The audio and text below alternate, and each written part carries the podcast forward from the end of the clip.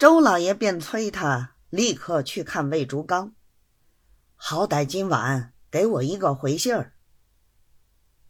单太爷满口答应，等送过周老爷，他也不坐轿，便一出的衙门，只带一个小跟班的，拿了一根长旱烟袋，一直走到魏家门口，通报进去。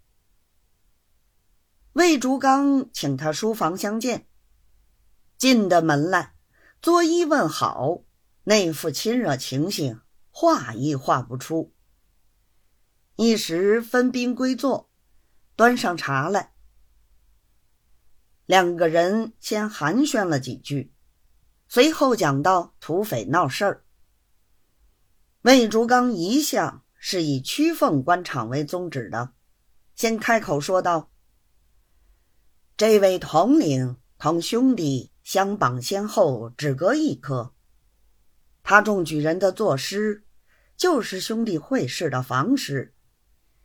他的猪圈我看见过，笔录同我一样，只可惜单薄些，所以不会中进士。我二人续起来还是个同门，难得他到我们这里。办了这么一件事儿，等我的病好些，我得去拜他一趟。一来叙叙同门之义，二来我们地方上的绅士应得前去谢谢他。将来等他回省的时候，我还要骑个公分，做几把万民伞送他，同他拉拢拉拢。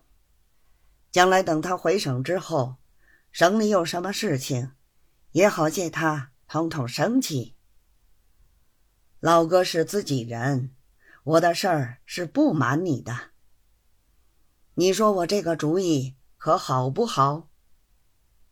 单太爷道：“好是好的，但是现在的人总是过河拆桥，转过脸就不认得人的。等到你有事儿去请教他。”他又跳到架子上去了。依我之见，现在倒不如趁此机会想个法子，弄他点好处。